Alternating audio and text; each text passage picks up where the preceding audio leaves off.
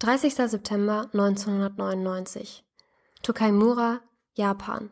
10.35 Uhr. Er füllt noch einen weiteren Eimer in den großen Tank. Das hat er schon oft getan. Sein Kollege hält den Trichter. Heute zum ersten Mal. Da hören sie beide einen lauten Knall. Neutronenstrahlen bohren sich durch ihren Körper. Er sieht blaues Licht. Das Todeslicht. Klappe zu, Mensch tot der Todespodcast. Herzlich willkommen zu unserem Podcast Klappe zu, Mensch tot, der Todespodcast. Wir beantworten spannende Fragen rund um das Thema Tod. Dabei erzählen wir uns jede Folge eine tragische, aber auch spannende Geschichte über tödliche Ereignisse und erklären auch medizinisch genau, was dabei passiert. Heute sprechen wir über Hisashi Uchi, der Strahlentod. Ja, herzlich willkommen zu unserer dritten Folge des Podcasts. Ja, von mir auch herzlich willkommen. Heute ja sogar live. Ja, wir sitzen uns äh, endlich mal gegenüber. Vielleicht hört man das auch so ein bisschen, aber ich denke, dann werden die Gespräche noch besser, weil ich habe heute ein ganz spannendes Thema mitgebracht. Es geht um Atomkraftwerke. Ich sage mal erstmal physikalisch ein bisschen äh, schwieriges. Thema. Ich versuche auch ein bisschen was zu erklären, warum das ist, natürlich auch über unsere medizinischen Fakten. Ähm, ich hatte erst so ein bisschen überlegt, ob ich nicht äh, ja quasi die große Katastrophe von Tschernobyl nehme. Aber ich dachte mir, so ein bisschen kennt man das ja. Es gibt ja auch ganz viele Verfilmungen darüber. Und ich habe mir einen ganz, ganz spannenden Fall, nämlich von äh, dem Herrn Hisashi Uchi, das ist ein Mitarbeiter aus so einem Atomkraftwerk rausgesucht, der nämlich so eine ganz tragische Geschichte hatte. Insgesamt ähm, ja, hat er 83 Tage überlebt, nachdem er einen Strahlenunfall ähm, hatte. Und das Ganze ist sehr, sehr gut dokumentiert, dadurch, dass Journalisten auch dabei waren, also ihn bei dem Tod begleitet haben und auch die Familie befragt wurde. Und ich dachte, das ist so ein Fall, den man jetzt an sich nicht so kennt. Und ich dachte, das wäre für uns ein ganz, ganz spannender medizinischer Fall. Ja. mit dem Atomkraftwerken ist ja auch ganz aktuell. Also ja, also ich sag mal, äh, viel Diskussionsstoff. Genau, wollte ich nämlich auch gerade sagen. Wie gut äh, kennst du dich dann so mit Atomkraftwerken aus? Würde er sagen, schlecht. Wie gesagt, versuche ich gleich so ein bisschen physikalisch was zu erzählen. Äh, wir sind aber kein Physik-Podcast und äh, leider jetzt auch kein äh, Japan-Podcast. Daher würde ich mich entschuldigen, falls ich irgendwelche ähm, Namen falsch ausspreche. Dann legen wir aber erstmal los mit dem Schicksal, was ganz Japan bewegt hat. Täglich waren immer mehr Zuschauer schockiert über das Schicksal von Hisashi Uchi. 83 Tage lang Schmerzen, 83 Tage lang Todeskampf, 83 Tage lang gegen seinen Willen. Für Hisashi Uchi war es ein Arbeitstag wie jeder andere. Auch diesen Donnerstag ging der 35-jährige Labormitarbeiter in die Kernstofffabrik der JCO, das ist die Japan Nuclear Fuel Conversion Company. Er selbst war verheiratet, er hatte einen Sohn, er arbeitet schon einige Zeit in dieser Wiederaufbereitungsanlage, die Uranbrennstoffe quasi ja umarbeitet, damit sie weiterverarbeitet werden kann. Und am 30. September ist ein großer Fehler passiert. Mit seinen Mitarbeitern füllte er zu viel Uranoxid in diesen Aufbereitungstank, was dann zu einer Explosion führte und von ja dann großen Austritt von Strahlungsenergie führte. Er selber hatte das 20.000-fache der Menge, die ein Mensch pro Jahr normalerweise vertragen kann. Und das innerhalb von wenigen Minuten abbekommen. Bevor wir jetzt zu dem Unfall selber kommen, sollten wir noch mal einiges über Physik lernen. Ich versuche das, wie gesagt, so kurz wie möglich zu halten. Ich persönlich habe ja auch Physik so früh wie möglich abgewählt. Erstmal, wie funktioniert so ein Kernkraftwerk? Grob gesagt wird Strom durch Kernspaltung erzeugt. Dies wird durch Spaltung von Uran, was aus natürlichem Uranerz gewonnen wird, erreicht. Und durch die Spaltung des Urans wird Wasser aufgeheizt und der Wasserdampf dann wiederum so eine Turbine an und die Turbine, wie man kennt, ist ein Generator für den Strom. Wie funktioniert jetzt so eine Spaltung selber und wie kann sie sicher gemacht werden? Das Uran wird in so Brennstofftabletten in, gefüllt und ist quasi so in so einer Metallrohre und das Ganze nennt man Brennstäbe, darin eingeschlossen. Drumherum ist so ein dickwandiger Reaktordruckgefäß, wo dann ganz viele Brennstäbe im Wasser umspült werden, einerseits um es zu kühlen, aber andererseits damit das Wasser eben auch aufgeheizt wird. Der Urankern besteht aus Neutronen und Protonen, also quasi aus neutralen und positiven Teilchen und drumherum ist die Hülle, also die negativen Teilchen. Trifft jetzt so ein zusätzliches Neutron auf den Atomkern, wird dieser instabil und spaltet sich auf. Bei dem Spaltungsprozess selber entsteht Wärme und zusätzlich wieder weitere Neutronen, so circa zwei bis drei, und diese lösen dann quasi so eine Kettenreaktion aus. Diese Kettenreaktion kann dann durch Wasser zum Beispiel ähm, ja ein bisschen verlangsamt werden und somit kann quasi diese Kettenreaktion von den Mitarbeitern in der Zentrale gesteuert werden, indem einfach mehr von diesen Brennstäben im Wasser oder weniger im Wasser drin sind. Die Frage ist, was denn jetzt am 30. September passiert ist. Hisashi Uchi arbeitet in einer Brennelementefabrik. Das ist quasi dafür da, dass diese Brennelemente äh, hergestellt werden. Je nachdem, was für ein Typ ist, gibt es da quasi Uranoxid oder es gibt halt Uran in anderen Metallformen. Und eigentlich war dieser Grund für die Katastrophe eine falsche Reinigung in der oxidischen Form. Diese Katastrophe eignet sich also eben in diesem Reinigungsprozess.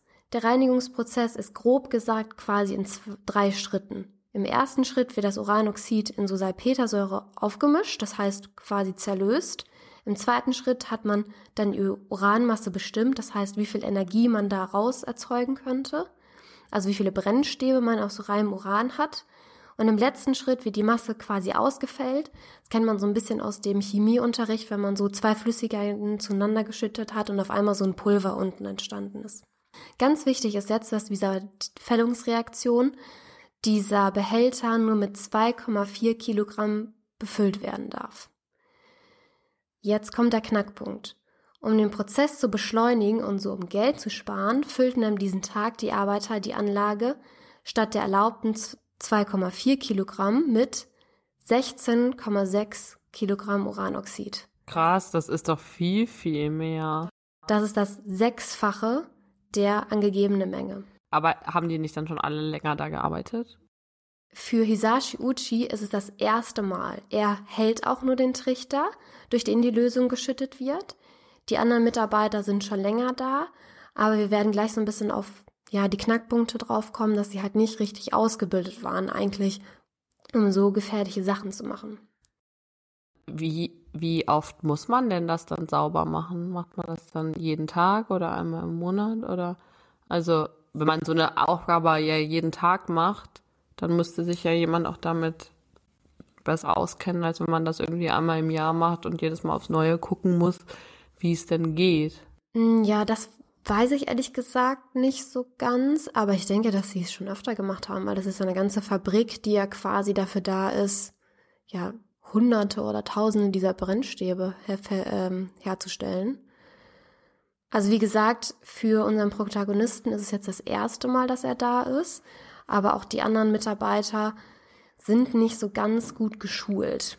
Und kann es denn sein, dass die das vorher auch schon mehrmals so gemacht haben, aber sonst immer alles gut gegangen ist? Und das ja, also ich denke, dass die ähm, häufiger dann schon zu viel reingeschüttet haben und jetzt mal so richtig übertrieben haben und das Sechsfache hat dann halt eben diese Kettenreaktion ausgelöst. Ah, okay. Aber ähm, ich meine, ich glaube, jeder, der sich da mit Physik oder mit Atomkraftwerken oder diesem Prozess ähm, auskennt, müsste eigentlich das wissen, dass man denn solche Sicherheitsgrenzen halt auch einhalten sollte. Ja, auf jeden Fall. Genau, Uchi hält den Trichter, durch den die Lösung eingeschüttet wird. Beim siebten Eimer, dem letzten, hören Sie einen lauten Knall, begleitet von einem blauen Licht. Dabei wurde die sogenannte kritische Masse, die in diesem Fall bei 5 Kilogramm lag, deutlich überschritten. Die kritische Masse ist die Masse, von der quasi noch keine unkontrollierbare Spaltung erfolgt wäre. Und sobald das überstritten wird, nennt man das quasi dann kritische Masse, weil einfach die Spaltung so viele Kettenreaktionen auslöst, dass man es halt nicht mehr in den Griff bekommen kann. Es bildete sich dann eine expansionsartige Anhäufung von Spaltneutronen und das führte unweigerlich zu einer unkontrollierbaren Kettenreaktion. Und diese Arbeiter haben ja von dem blauen Blitz erzählt. Das nennt man übrigens Tschernokow-Licht. das ist dann ähm, quasi, dass man die Strahlung selber schon sehen kann. Und ich meine, das ist dann schon richtig Strahlung, wenn man die sehen kann. Die Arbeiter, die zu diesem Zeitpunkt bei den Arbeitsvorgängen beteiligt waren, waren nicht oder nur teilweise über die Gefahren informiert. Insgesamt wurden die drei Arbeiter stark verstrahlt und sind circa mit ja, 20 Sievert beschossen worden. Das ist das 20.000-fache dessen, was ein Körper pro Jahr verkraften kann. Und das innerhalb von Minuten. Was passiert danach? Die Alarmsirene ertönt. Es ist das erste Nukleardesaster in Japan. Auf der internationalen Skala zur Bewertung von Atomunfällen ist es später auf Stufe 4 bewertet worden. Fukushima steht gemeinsam mit Tschernobyl auf der höchsten Stufe, 7. Ich habe das einmal mal nachgeguckt, wie man das so bewerten kann. Eins bis drei sind, sage ich mal, die normalen Störfälle, die man auch mal häufiger in europäischen ähm, ja, Atomkraftwerken mal findet. Ab vier ist es dann deklariert, dass es tatsächlich Unfälle sind. Und die sind dann ja quasi nach sieben hin oben eingeteilt, je nachdem, wie viel Strahlung ist und wie beeinträchtigt die Bevölkerung selber ist. Ein Übergang auf die nächste Stufe bedeutet übrigens ein zehnmal größerer Schweregrad. Nach dem Knall in der Wiederbereutungsauflage verlässt Uchi eilig den Unfallort. In einem Umkleideraum sucht er Schutz. Er erbricht sich, verliert das Bewusstsein. In der Umgebung der Atomanlage werden mehr als 300.000 Menschen aufgerufen, Schutz in ihren Häusern zu suchen. Es wird Stunden dauern, bis die Strahlenquelle im Griff gebracht ist. Als Uschi ins Krankenhaus kommt, hat er schlechte Lymphozytenwerte. Sonst deutet aber kaum etwas darauf hin, dass er so schwer verstrahlt ist. Er hat Schmerzen unterhalb des Ohrs, die rechte Hand, die den Trichter gehalten hat, ist geschwollen, ansonsten wirkt er fast unverletzt. Für einen Moment glauben die Ärzte, sein Leben retten zu können. Wir gehen jetzt gleich mal schrittweise durch, was mit dem Körper passiert, wenn man jetzt so quasi Strahlung ausgesetzt ist. Vorweg einmal gesagt, ist Strahlung ja bei uns allgegenwärtig. Also man hat sowohl kosmische Strahlung als auch Strahlung, die einfach von der Erde ausgeht. Pro Jahr bekommt der Mensch circa 2,1 Millisievert im Jahr ab und repariert sich ja jeden Tag neu. Was allgemein passiert, ist, dass wir ja Chromosomen, DNA haben, also da, wo unsere ganze Information in den Zellen ist. Und wenn jetzt Strahlung da durchgeht, können halt manche DNA-Stränge kaputt gehen. Die meisten Zellen sterben dann einfach ab. Das heißt, dass sie dann einfach von anderen Zellen wieder ersetzt werden können. Andere arten aber aus. Das ist sozusagen, wenn man dann Krebs bekommt. Die meisten werden aber von Immunsystem abgetötet. Das heißt, nur wenn ganz viele Schutzmechanismen an mehreren Stellen versagen, würde man tatsächlich erst Krebs bekommen. Und das sind dann sozusagen diese Langzeitschäden, die jetzt die große Bevölkerung abbekommen würde. Der Verlauf der Strahlenkrankheit ist insgesamt abhängig von der Strahlendosis. Es können entweder ja geringe Langzeitschäden erfolgen oder innerhalb von Minuten der Tod eintreten. Je höher die Dosis, desto schneller und stärker sind die Symptome und desto geringer ist die Überlebenschance. Insgesamt gibt es unterschiedliche Strahlungstypen. Es gibt Alpha, Beta, Gamma sowie Röntgenstrahlung und die haben unterschiedliche Kraft, in den Körper eindringen zu können. Es ist ganz interessant, dass es zum Beispiel auch Alpha-Strahlung gibt. Alpha-Strahlung ist quasi die Strahlung, die so am wenigsten durchdringen kann. Es gibt aber einige Fälle, wo zum Beispiel Spione auch durch Alpha-Strahlung vergiftet worden sind. Das heißt, die wird dann zum Beispiel einfach oral, also über den Körper eingenommen, über den Mund. Und wenn sie dann in den Magen gelangt, kann sie tatsächlich auch den Magen verstrahlen. Aber sie könnte jetzt nicht allgemein durch die Haut durchdringen. Das kann aber trotzdem dann zum Tod führen. Die Strahlung, wovon wir jetzt sprechen, kann tatsächlich ähm, halt durch die Haut eindringen und kann dann eben diese DNA-Stränge kaputt schießen und das sieht dann erstmal aus wie so Entzündungsscheinung. Also man hat so Hautrötung, man kann so Blasen bekommen oder halt abgestorbenes Gewebe. Das ist so ein bisschen wie quasi Verbrennungsgrade. Man hat ja auch, wenn man so einen Sonnenbrand hat, ist das quasi auch wie eine Art, ja, Strahlen, Strahlenentzündung.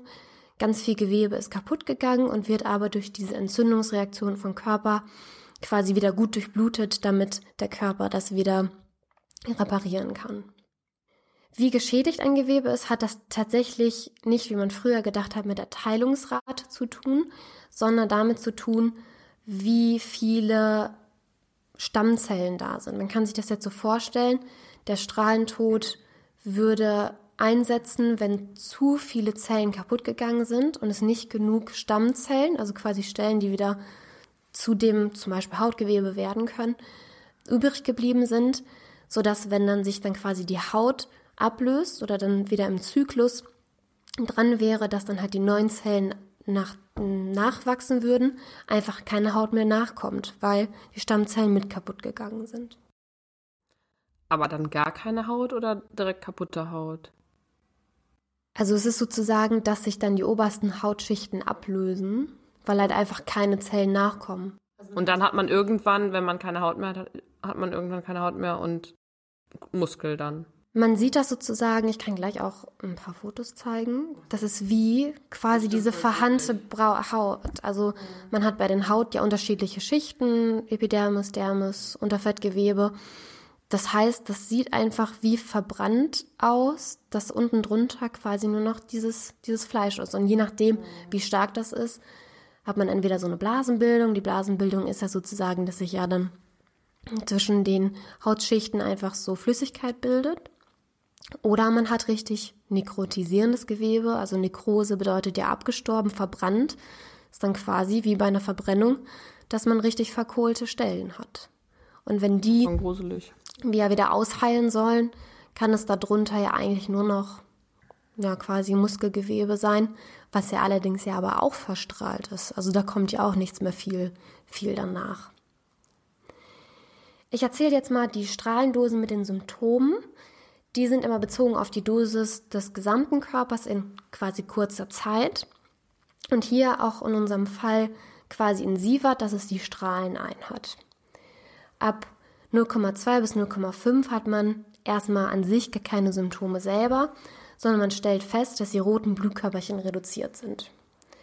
Ab 1 Sievert hat man dann schon so einen Strahlenkater. Das heißt, Kopfschmerzen, erhöhtes Infektionsrisiko, da die Immunabwehr sozusagen geschwächt ist. Und als Mann kann man eine bestimmte Zeit auch keine Kinder zeugen. Ich fand das ganz interessant. Die ersten, ja, niedrigen Strahlendosen sind immer nur auf den Mann bezogen. Wahrscheinlich, weil quasi die Hoden außerhalb des Körpers sind und einfach mehr Strahlen abbekommen. Ja, das macht Sinn. Wobei auf der anderen Seite lassen, also erneuern sich die Spermien ja wohingegen bei einer Frau die Eizellen, also wenn die hier kaputt sind, sind sie ja dann irgendwann für immer kaputt. Das stimmt, ja. Aber hier ist es halt häufig auch, dass sie nur temporär in diesen kurzen Zeiten dann erstmal keine Kinder bekommen können, eben weil sich's generiert.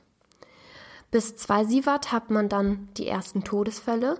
10% der Opfer überleben die 30-Tagesmarke nicht. Man hat Übelkeit, Erbrechen. Die Symptome gehen erstaunlicherweise erstmal zurück und nach zwei Wochen kommen sie wieder. Zusätzlich kommt es zu Unwohlsein, Ermüdung, Unfruchtbarkeit, jetzt auch bei Männern und bei Frauen, aber noch temporär. Und das nennt man alles jetzt noch leichte Strahlenkrankheit. Aber leicht, wenn man 30 Tage nicht überlebt? Ja, aber nur 10 Prozent. Okay. Ich meine, es ist trotzdem schlimm. Ja, finde ich jetzt irgendwie auch nicht so leicht, aber gut. Vor allem, wenn man sich jetzt vorstellt, wie viel dann ähm, der Protagonist ja. abbekommen hat im Verhältnis. Das ist ja völlig außerhalb der Skala. Ja, da kommen wir gleich nochmal zu. 2 bis 3 Sievert ist dann bereits eine schwere Strahlenkrankheit. Circa 35 Prozent sterben. Neben den schon genannten Symptomen kommt es dann nach zwei Wochen zum kompletten Haarausfall, zum massiven Verlust von Immunabwehr und der weißen Blutkörperchen. Und auch bei Frauen kann es jetzt dauerhaft zur Unfruchtbarkeit kommen. Die Genesung, falls sie eintritt, würde Monate dauern. Drei bis vier Sievert, die Hälfte der Menschen sterben, Blutung aus Mund, unter der Haut, Durchfall. Bis sechs Sievert, bis zu 90 Prozent sterben, ohne Intensivpflege. Circa 30 bis 120 Minuten später treten schon die ersten Symptome ein. Sie verschwinden dann erst wieder nach zwei Wochen, aber kommen massiv wieder. Der Tod tritt in der Regel zwei bis zwölf Wochen nach der Bestrahlung ein, aber allerdings nur, wenn man keine medizinische Hilfe bekommt. Bei 10 Sievert hat man ohne medizinische Hilfe keine Überlegenschance. Der Tod ist spätestens nach 14 Tagen. Das Knochenmark ist nahezu oder vollständig zerstört. Die Knochenmarktransplantation ist das einzige Mittel, was helfen würde. Das Magen-Darm-Gewebe ist schwer geschädigt. Die Anfangssymptome treten innerhalb von 15 bis 30 Minuten auf und dauern ca. zwei Tage. Und danach hat man wieder fünf bis zehn Tage eine Erholungsphase, die übrigens als Walking Ghost Phase bezeichnet wird. Die Ursache dafür ist ganz interessant. Die ionisierende Strahlung hat primär quasi erst einmal die obersten Zellschichten zerstört. Das heißt, das ist das, was jetzt so ein bisschen gerötet ist und so weiter wohingegen aber dann die differenzierten Zellen erstmal weniger empfindlich sind als die Stammzellen. Das heißt, die oberste Hautschicht ist zwar angegriffen, aber hat jetzt noch nicht so viel an quasi Schädigungen abbekommen, beziehungsweise man sieht es noch nicht, weil sie ja noch lebendig sind. Wenn sie sich jetzt, jetzt aber quasi erneuern würden, also die Haut erneuert sich ja so jede 28, 30 Tage, sind die Stammzellen unten drunter so zerstört, dass einfach fertig ausdifferenzierte Zellen nennt man das, also quasi die erwachsenen Zellen, nicht mehr produziert werden können. Und dann sieht man erst diese komplette Ausmaß von der Bestrahlung. Die Endphase endet mit dem Tod durch Infektionen oder andere innere Blutungen. Falls eine Genesung eintritt, dauert sie mehrere Jahre und ist wahrscheinlich nie vollständig. Jetzt kommen wir zu der Dosis, die unsere Mitarbeiter bekommen haben. Bis 20 Sievert. Tod ohne Hilfe spätestens nach sieben Tagen. Symptome nach fünf bis 30 Minuten. Tod durch, Blutung im Magen-Darm-Trakt, Elektrolythaushalt komplett zerstört, Fieberdelirien, Kreislaufversagen, Koma. Das ist jetzt die Dosis, die Uchi wahrscheinlich abbekommen hat. Das wird aber erst später ausgerechnet. Er selber hat ja 83 Tage überlegt. Wie? Das ist nur möglich durch eine lange künstliche Wiederbelebung und dadurch, dass er in künstliches Koma versetzt wurde. Schon am dritten Tag der Strahlung musste er ins Universitätsklinikum nach Tokio verlegt werden. Dort kommt er noch in guter Verfassung an. Er ist selber zuversichtlich, doch etwas besorgt. Er fragt, kann es sein, dass ich Leukämie bekomme? Nicht ahnend, welche tödliche Kettenreaktion bereits in seinem Körper begonnen hat. Doch die Chromosomen seines Knochenmarks sind Lex irreparabel geschädigt. Sie können die neuen Zellen, die für sein Überleben ausschlaggebend sind, nicht mehr produzieren. Sein Schicksal ist besiegelt. Ja, echt krass. Also verrückte Story. Vor allem, dass er einfach noch 83 Tage überlebt hat. Also irgendwann ist er ja dann ins künstliche Koma ja versetzt worden. Aber also du meintest ja am Anfang, er wollte das gar nicht mit dem Überleben, aber hat man eigentlich nicht so eine Patientenverfügung, dass man auch sagen kann, ähm, man möchte gar nicht. Ähm ja, das war auch eine große Diskussion später. Ich glaube, das ist so ein bisschen ein Zwischending zwischen, die Ärzte hatten noch Hoffnung, aber besonders auch die Familie hatte noch Hoffnung. Man muss noch dazu sagen, dass es jetzt das erste Opfer war in Japan. Ja, man wusste wahrscheinlich auch gar nicht so genau, was auf einen zukommt, ne? Genau, genau. Und sie am Anfang wussten sie auch gar nicht, wie viel er verstrahlt war. Also ich sagte, dass man erstmal kämpft, ähm, ist normal, aber wir kommen gleich nochmal zu dem Leidensweg, wie es im Detail weitergeht. Und ich habe noch eine andere Frage. Was ist mit den anderen Mitarbeitern passiert? Die wurden auch verstrahlt. Tatsächlich ist der zweite Mitarbeiter tatsächlich auch verstorben. Der hat noch länger als 83 Echt? Tage gelitten. Ach. Ich hätte gedacht, dass dann vielleicht auch jemand sofort gestorben ist, weil in dieser Klassifizierung, da stand ja, also stand ja, ja drin, dass man eigentlich auch, auch sofort gewundert. sterben kann. Ja, habe mich eigentlich auch gewundert, ähm, aber die sind ja immer quasi gemeint, wenn man jetzt keine medizinische Hilfe bekommen würde. Und sie wurden ja schon innerhalb von Minuten dann ins Krankenhaus gebracht. Und wie gesagt, ist es am Anfang ja so durch dieses Walking Ghost, fand ich übrigens einen sehr interessanten ähm, Begriff. Ja. Das ist ja so ein bisschen so du bist jetzt äh, quasi schon ein lebender Geist, ja, ja. weil es eh klar ist, dass du das stirbst. Ähm, erholst du dich am Anfang ja ziemlich schnell und dann geht's ja erst los. Aber das innerhalb von Minuten tot kommen wir nämlich jetzt drauf. Das fängt nämlich an bei zu circa 20 bis 50 Sievert, da ist der Tod innerhalb von drei Tagen. Bei über 70 Sievert ist das Koma innerhalb von Sekunden, Tod innerhalb von Stunden. Und bei über 80 Sievert ist der sofortige Tod. Und weißt du auch jetzt im Vergleich, wie jetzt bei Hiroshima da die Strahlenbelastung im direkten Umkreis war? Wahrscheinlich ist das ja so ein, so ein Umkreis, wo das am Anfang sehr intensiv ist und dann im Umkreis natürlich abnimmt. Also ich sag mal, ich glaube, am besten ist es für einen selber, entweder mittendrin zu stehen, dass es nur Sekunden dauert, oder ganz weit weg, dass man halt keine Strahlung abbekommt. Aber in so einem leichten Umkreis will man, glaube ich, nicht äh, sein. Also ich meine, selbst wenn es nur drei Tage dauert, was für ein schlimmer ja. Tod das ist. Also du stirbst ja quasi daran, dass deine inneren Organe zerfallen, weil die kompletten inneren Blutungen, es ist ja alles innerlich in dir quasi verbrannt. Ja, schon irgendwie eklig.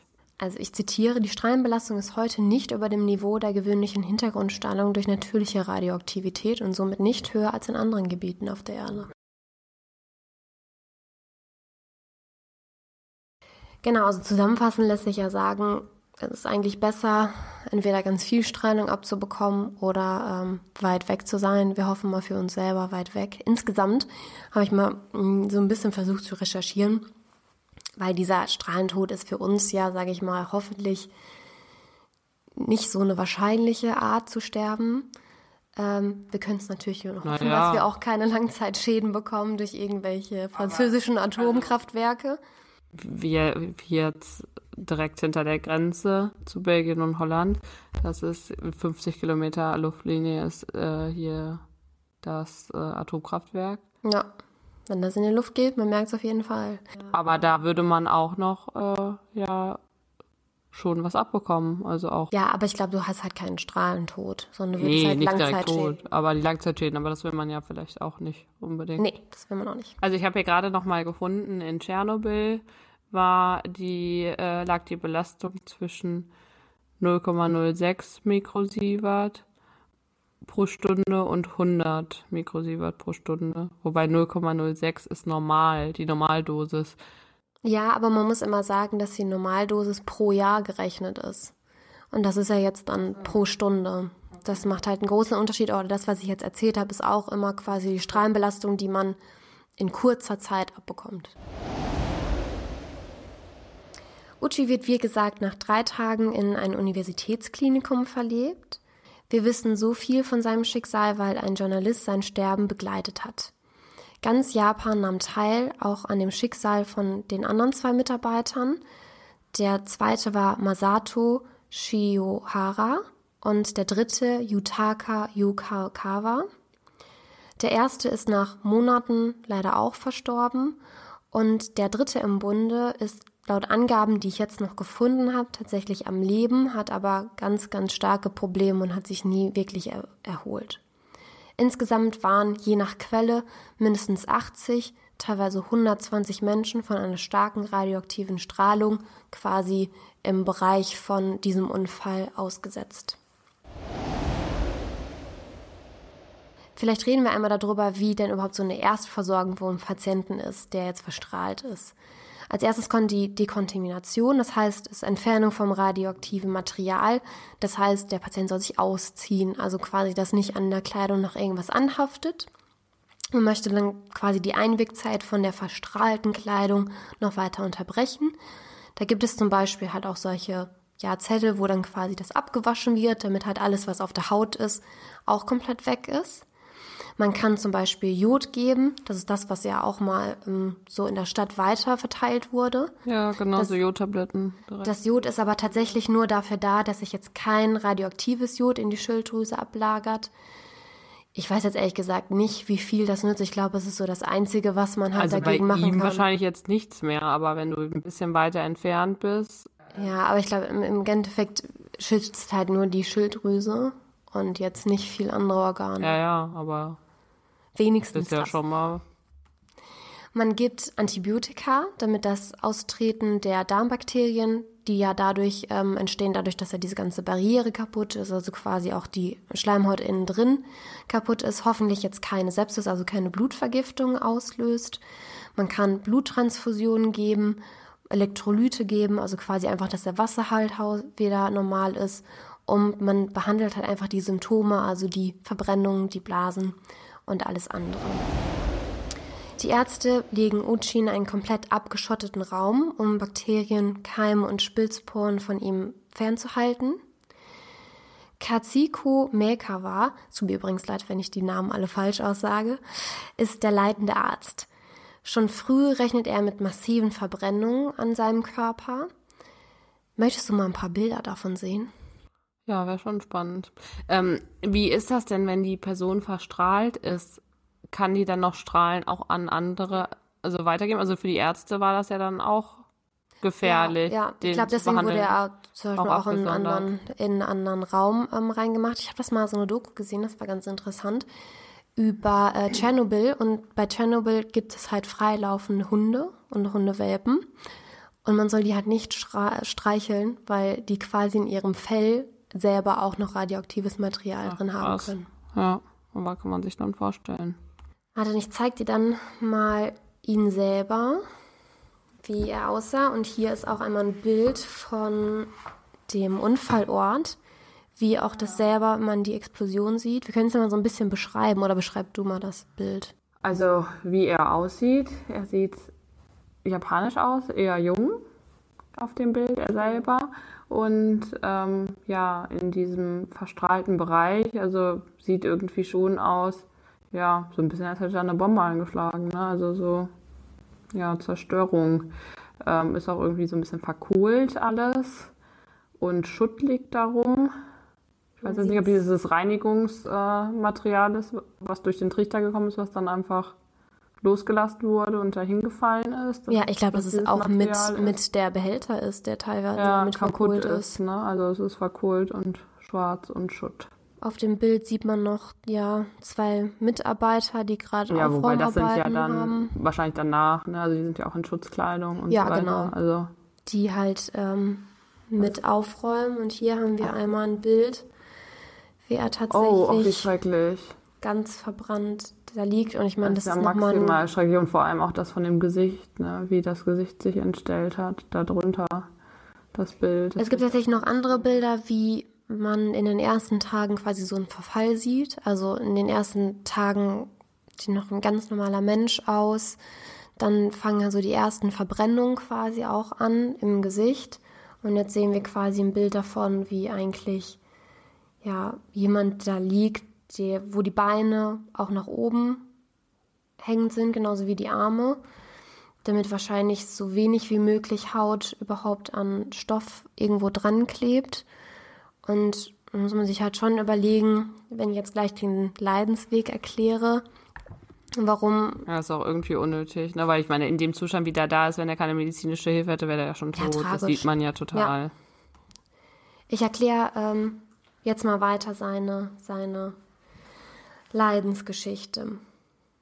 Die Familie, die ihren Sohn, Ehemann und Vater Tag und Nacht bereitsteht, erklärt der Arzt bereits ziemlich am Anfang, es wird kein schöner Anblick werden. Haben wir jetzt auf den Fotos gesehen, er hatte recht. Tag 7 nach der Verstrahlung. Die Untersuchungen werden qualvoller. Uchi sagt, ich kann nicht mehr. Aufhören, Mutter. Ich bin noch kein Meerschweinchen. Die Ärzte sind überfordert. Niemand hat Erfahrung mit Strahlenopfer. Dieses Ausmaßes. Medikamente, die in Japan noch nicht mehr zugelassen sind, werden aus dem Ausland herbeigeschafft, nur um ihn zu retten. Doch nach elf Tagen hat Uchi Atemaussetzer und muss intubiert werden. Er kann nicht mehr sprechen, seine Haut beginnt sich abzulösen. Er bekommt starke Schmerzmittel, er wird intravenös ernährt. Wäscht man ihm die Füße, wird Haut mit abgerieben. Beim Abnehmen von Pflastern löst sich ebenfalls die Haut ab. Und erneuert sich nicht mehr. Nässende. Es kommt noch schlimmer. Nässende, tiefe Wunden bleiben. Die Ärzte glauben noch daran, dass sich die Lunge regenerieren wird. Sie irren sich. Ja, aber selbst wenn sich die Lunge regeneriert, wenn du keine Haut am ganzen Körper hast, was willst du denn da machen? Besonders auch, also ich meine, man sieht ja manchmal auch die Verbrennungsopfer oder die zum Beispiel so Säureangriffe überlebt haben, wie der ganze Körper entstellt ist. ja, ja, und das wird ja völlig, die Haut wird überall hin transplantiert und so. Und ich meine, wenn du es am ganzen Körper hast. Du kannst ja den ganzen das geht Körper ja gar nicht. Und es gibt ja auch so medizinische Regeln, dass ja, wenn so und so viel Prozent vom Körper verbrannt ist, dass es keine Überlebenschance gibt. Und bei so einem Strahlen, da gibt's halt einfach keine Überlebenschance. Das ist natürlich wirklich die Frage, warum sie es so lange gemacht haben. Aber es geht noch weiter. Und vor allem finde ich es irgendwie auch schrecklich, dass es dann diese ganzen Bilder dazu gibt. Also, dass dann die ganze Öffentlichkeit das auch noch mitbekommen hat und das so zur Schau gestellt wurde. Ja. Finde ich irgendwie auch schlimm. Also es gibt ähm, ein Buch darüber und ich finde es jetzt im Nachhinein, ich, ich finde es super, super tragisch und schrecklich und ich glaube, man hat es jetzt eben auch ein bisschen angehört, wie wir das fanden, aber es ist, was wir auch gleich diskutieren können, ja wirklich auch ein großer Punkt in der Medizin allgemein. Wie weit ja, dürfen wir halt überhaupt versuchen, jemanden zu retten? Wann ist es die Zeit, Ja, jemanden gehen lassen zu ja. dürfen? Das ist ein ganz, ganz großer Diskussion. Aber ich meine, er hat ja schon am Anfang gesagt, er ist irgendwie kein Versuchskaninchen, so ungefähr. Und das wurde ja dann völlig ignoriert. Und auch die Familie, dass die dann nicht, also da muss man Menschenverstand äh, einsetzen und sagen, bringt halt nichts und das Leid ist einfach größer. Aber ich glaube, dass das ganz viele nicht können. Also ich sage zum Beispiel, in meiner Familie ist das auch ganz klar geklärt. Also ich darf zum Beispiel die medizinischen Sachen entscheiden, weil mein Bruder es nicht könnte. Also mein Bruder würde auch in dem Moment, wenn es irgendeine Hoffnung noch gäbe, wie klein sie auch wäre, das immer, immer weitermachen, weil es halt auch so Typ Menschen gibt, die natürlich sich das auch nicht vorwerfen wollen, dass sie es sich dann entscheiden, also entschieden haben, die Maschinen auszumachen. Aber wir werden doch gleich noch hören, wie qualvoll es noch weiter war. Ohne Haut verliert er bis zu 10 Liter an Flüssigkeit pro Tag. Infusionen ersetzen diese. Sein ganzer Körper wird eingewickelt. Doch das hält die Pilze, die sich von den feuchten Wundensekret ernähren, nicht auf. Die Zweifel des Hauptarztes Makavas wachsen. Er und sein Ärzteteam, auch die Krankenschwestern, fragen sich, wie lange dieser Kampf auf medizinischer, aber auch ethischer Sicht noch geführt werden kann und sollte. Wann darf er sterben? Diese Gedanken behalten sie aber zunächst für sich. Seine Familie ist bei ihm. Vor der Tür falten sie Papierkraniche. Es werden später Tausende sein. Eine der Schwestern wird sich erinnern, was ist diese Person hier? Nicht wer, sondern was ist diese Person? Sein Körper ist hier. Und es ist kein schöner Körper. Er zerfällt in Einzelteile. Er hat nur noch diese Maschinen, an die er angeschlossen ist. Auch seine Familie wird später zweifeln. Ihr habt einen Roboter aus ihm gemacht. Uchi bekommt schweren Durchfall. Ständig verliert er große Mengen an Flüssigkeit. Seine Darmschleimhaut ist komplett zerstört. Tag 59. Uchis Herz setzt aus. Dreimal. Insgesamt steht es für 49 Minuten still. Doch die Wiederbelebung gelingt. Ach krass, wie kann denn das funktionieren? Vor allem, man kann doch auf die Haut gar nicht drücken. Also wenn man sich das jetzt vorstellt, dass man so eine Herzdruckmassage macht, wenn jemand so viele Wunden hat, eigentlich nur am ganzen Körper. Du machst da direkt dann eine neue Wunde, die sich auch nicht erholt und dass dann überhaupt noch mal wieder was anfängt, das ist ja völlig äh, Also verrückt. besonders auch dreimal. und das also, auch einmal zu probieren. Ja. Krass. Die Behandlungen schlagen aber nicht mehr an. Die Ärzte fassen einen Entschluss. Keine Wiederbelebungsmaßnahmen beim nächsten Herzstillstand. Bis zum 21. Dezember 1999 wird er am Leben gehalten. Um 23.21 Uhr, 83 Tage nach dem Vorfall, stirbt Uchi schließlich. Endlich darf er sterben. Die Familie lässt ihn gehen. Die Ärzte verzichten auf weitere lebensverlängernde Maßnahmen. Auch Uchis Kollege Masato Shinohara stirbt. Allerdings noch länger und noch quälender, nämlich 211 Tage. Ach krass, das ist ja fast ein Jahr. Also dreiviertel Jahr. Ja, also sein Schicksal ist nicht minder tragisch, jedoch ist Uchis halt sehr gut dokumentiert durch Journalisten. Und warum haben die nur den einen äh, Fall verfolgt und nicht beide, die in dem gleichen Ich kann mir nur vorstellen, dass die Unfall? Familie von dem anderen Mitarbeiter vielleicht das nicht so wollte und nicht so redefreudig war oder das Ärzteteam nicht so redefreudig war im, im Nachhinein. ja. Ähm, genau, sein Leidensweg ist halt durch Journalisten jetzt schockierend im Detail äh, dokumentiert. Es gibt sowohl einen Film als auch ein Buch mit dem Titel 83 Tage. Und da erzählen jetzt nicht nur seine Familie, sondern auch das medizinische Personal und Augenzeugen, wie der Überlebenskampf von Hisashi Uchi war, der doch bereits am siebten Tag nicht mehr kämpfen wollte. Ja, schon echt krass. Vor allem, also auch für die Familie krass, weil es ist ja so eine Ausnahmesituation und man weiß ja, dass es aussichtslos ist und die können ja, also die sind ja auch in so einem, so einer Zwischenzeit dann, weil man kann ja dann nicht sein ganz normales Leben weiterleben, man kann nicht anfangen zu trauern, man kann das nicht abschließen. Total. Und man weiß ja trotzdem, dass es aussichtslos ist. Und auch, dass sie dann davor saßen und so viele Kraniche gefaltet haben. Also 83 Tage ist ja schon sehr lang. Ja, ich meine, das Einzige, was man jetzt irgendwie noch tröstende Worte finden kann, ist, dass er ja bereits ähm, am elften Tag ja dann, ich glaube, am siebten Tag intubiert wurde. Ja, gut, danach war er dann die ganze Zeit bewusstlos, aber man genau. weiß ja genau. trotzdem nicht, was man vielleicht dann noch empfindet oder so. Also ja, genau. Und was ich auch ganz tragisch fand, ab dem ersten Tag war er dann quasi schon in, in Isolation. Das heißt, eigentlich war er auch mit seinen ganzen Gedanken fast alleine. Also die Familie konnte ja auch nur davor sein. Die Mediziner haben ja auch ja, dann so wenig Kontakt wie möglich, um keine Bakterien da reinzubekommen ja. und vielleicht selber nicht irgendeine Strahlung abzubekommen, ja. mit ihm geredet. Und das ist ja auch an sich ein sehr tragisches Ende. Also insgesamt kann man sagen, dass man ja eigentlich schon vorher ihn hätte erlösen können. Also ohne medizinische Hilfe, ohne weitere Wiederbelebungsmaßnahmen oder sonst was, wäre er bereits am elften Tag verstorben. Ja, und von 11 bis 83 ist dann schon unnötig lang. Also für ihn und für die Familie und ja. Ja. Aber das ist, wie gesagt, so ein bisschen, was wir eben schon angestritten hatten. So ein bisschen, wie weit darf die Medizin gehen? Es gibt ja zum Beispiel halt auch solche Tattoos mittlerweile, wo dann, besonders in Amerika, sich die Leute tätowieren lassen, dass sie nicht wiederbelebt werden wollen. Ich habe letztens noch so eine Dokumentation gesehen, wo dann tatsächlich so eine 93-Jährige angefangen wurde zu wiederzubeleben. Ja, Zum ja, Glück haben sich dann die Ärzte die dazu. Entschieden, oder? Nee, also es war dann quasi das Ärzteteam da und dann haben die dann irgendwie auch gesagt, okay, das ist jetzt noch die letzte Runde, hören wir auf.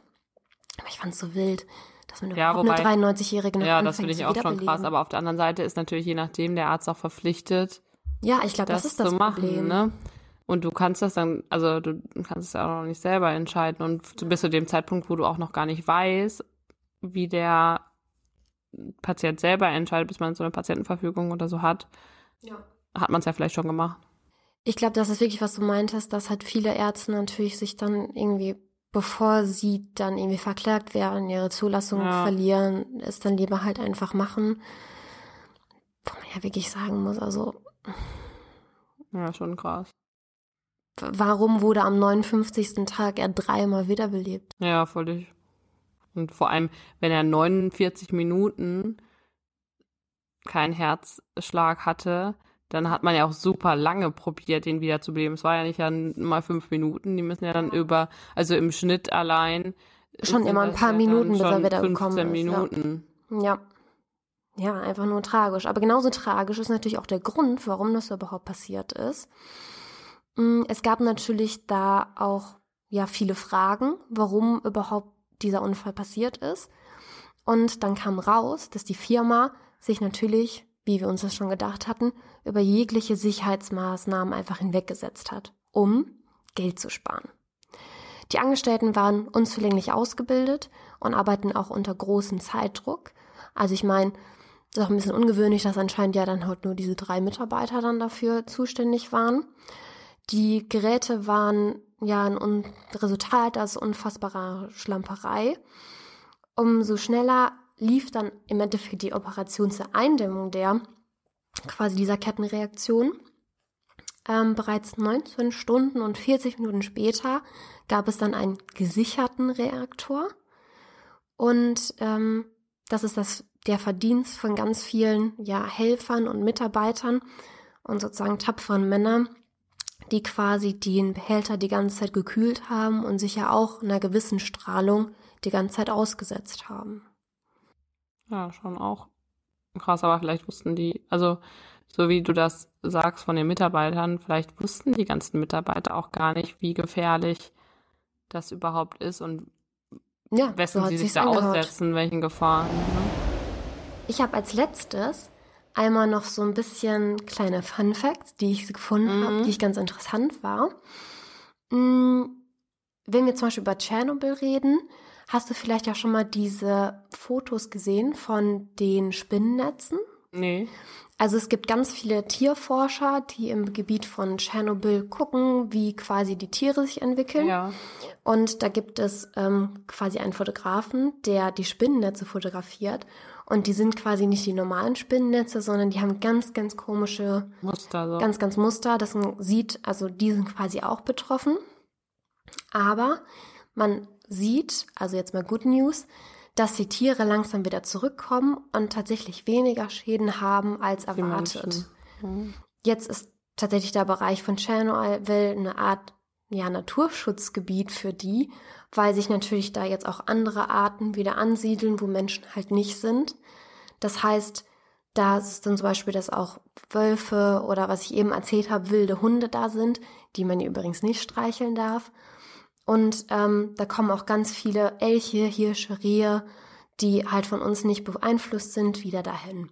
Trotzdem sieht man natürlich, dass da mehr Mutationen, mehr Krebs, mehr ähm, auch Tumoren an den Tieren zu mhm. sehen ist. Witzigerweise sind nicht alle Tiere gleich betroffen. Zum Beispiel haben Skorpione weniger Strahlenschäden. Das fand ich ganz interessant. Vielleicht, weil es so Insekten sind, also das Insekten ja, das allgemein. Ja, daran, dass sie anscheinend weniger DNA in den Körperzellen an sich haben und dadurch Aha. auch weniger geschädigt okay. werden kann. Das fand ich eigentlich ganz interessant. Mm, aber wie gesagt, die Natur sucht sich halt immer einen Weg wieder zurück, vielleicht auch einfach ohne uns Menschen. Und in Tschernobyl sieht man zum Beispiel, dass die Wölfe siebenmal häufiger vorkommen als in allen anderen Gebieten. Also zum Ende nochmal ein positiver. Ja. positiver Endsatz. So viel Positives gab es ja sonst nicht. Nee. Also schon eine krasse, krasse Geschichte. Geschichte. Finde ja. ich auch echt ein bisschen gruselig, weil das auch einfach so was Unfassbares ist. Ne? Also du siehst diese Strahlen ja nicht. Nee, nee, eben. Das finde ich das auch das Schlimme. Und dieses Walking Ghost, das fand ich auch ähm, richtig schlimm, dass du erst denkst, du hast nichts und dann kommt auf einmal so ganz viel wieder. Ja. Ja, das war unsere letzte Folge. Also das war jetzt unsere Folge heute. Mm, ja, ich hoffe, es hat euch gefallen und ich bin natürlich schon sehr gespannt, was als nächstes Thema auf uns wartet. Dann bis zum nächsten Mal. Tschüss. Klappe zu, Mensch tot. Der Todespodcast.